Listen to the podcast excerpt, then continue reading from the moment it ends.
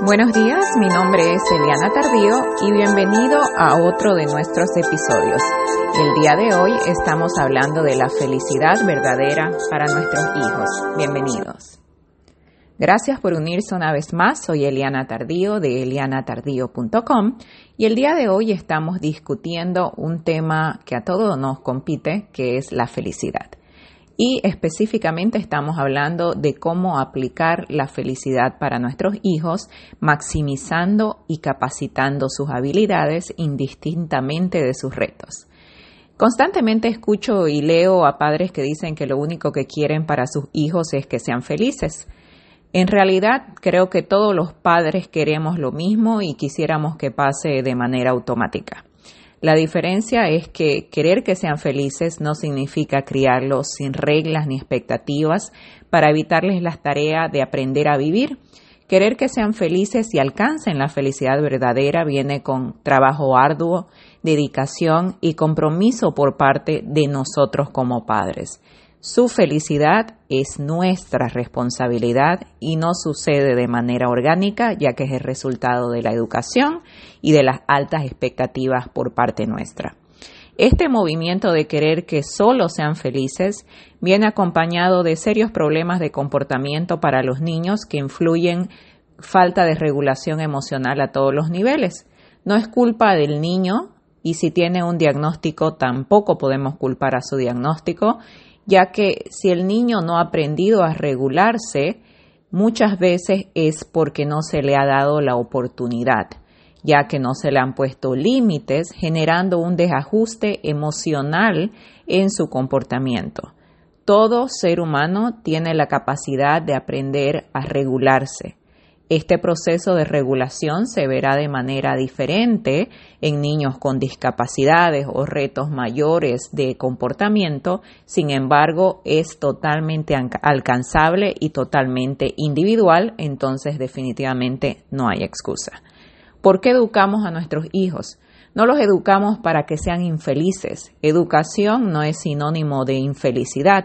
Los educamos todo lo contrario para que aprendan a regularse y a encontrar esa felicidad, para que tengan las herramientas necesarias que facilitarán su integración social, lo que les permitirá tener roles sociales valiosos y vivir vidas plenas. No los educamos para cambiarlos, los educamos para maximizarlos. Un ejemplo claro de cómo la educación da la, eh, el camino y abre la puerta a la integración y a la inclusión social. Un niño que tiene las habilidades sociales, que se ha trabajado con él en casa de manera constante, se integra y se incluye rápidamente en un grupo humano, independientemente de su diagnóstico. Un niño típico, que puede no tener una discapacidad o un reto de comportamiento neurológico, puede que nunca se integre si no ha crecido con reglas en casa y no se lo ha regulado emocionalmente, no va a tener las habilidades para integrarse incluirse socialmente y por lo tanto vivir una vida plena como cualquier otro niño de su edad. ¿Qué pasa cuando el niño sale de casa a la vida sin estas herramientas sociales o esta regulación emocional que es el resultado de la educación? Se golpea de frente con la realidad y obviamente se frustra. Y obviamente tenemos niños que presentan retos de comportamiento intensos y muchas veces si no lo regulamos a tiempo o no tomamos conciencia a tiempo, se vuelven definitivamente ciclos que afectan el desarrollo del niño y pueden afectar su futuro grandemente. Viene de un mundo en el cual siempre ha sido complacido y en el cual siempre ha tenido la atención plena de su cuidador primario. Es un niño que ha sido criado como el centro y nunca ha recibido un no como respuesta. Tampoco nunca aprendió a hacer nada por sí mismo, porque al ser criado como centro y el padre estar a su servicio, el niño ha crecido sintiendo que todo el mundo tiene que hacer las cosas por él.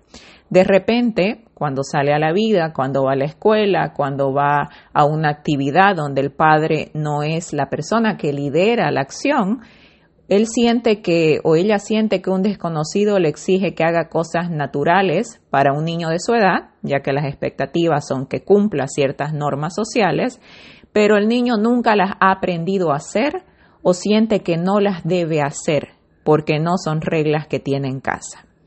Entonces, aquí viene la reflexión.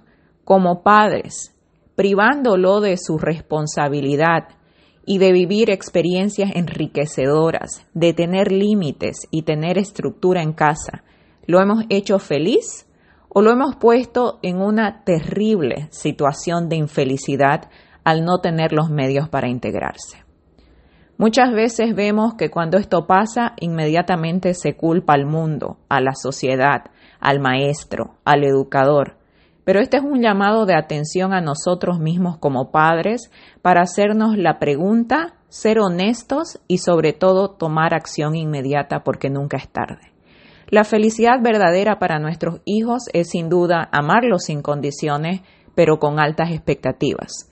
El amor verdadero tiene reglas, tiene expectativas y cree en la capacidad del individuo es comprometernos a luchar en contra de los estigmas que nos hacen creer que la guerra está perdida sin haber siquiera comenzado. Es hacer a un lado los prejuicios de creer que el diagnóstico de tu hijo define su comportamiento, su vida o su futuro.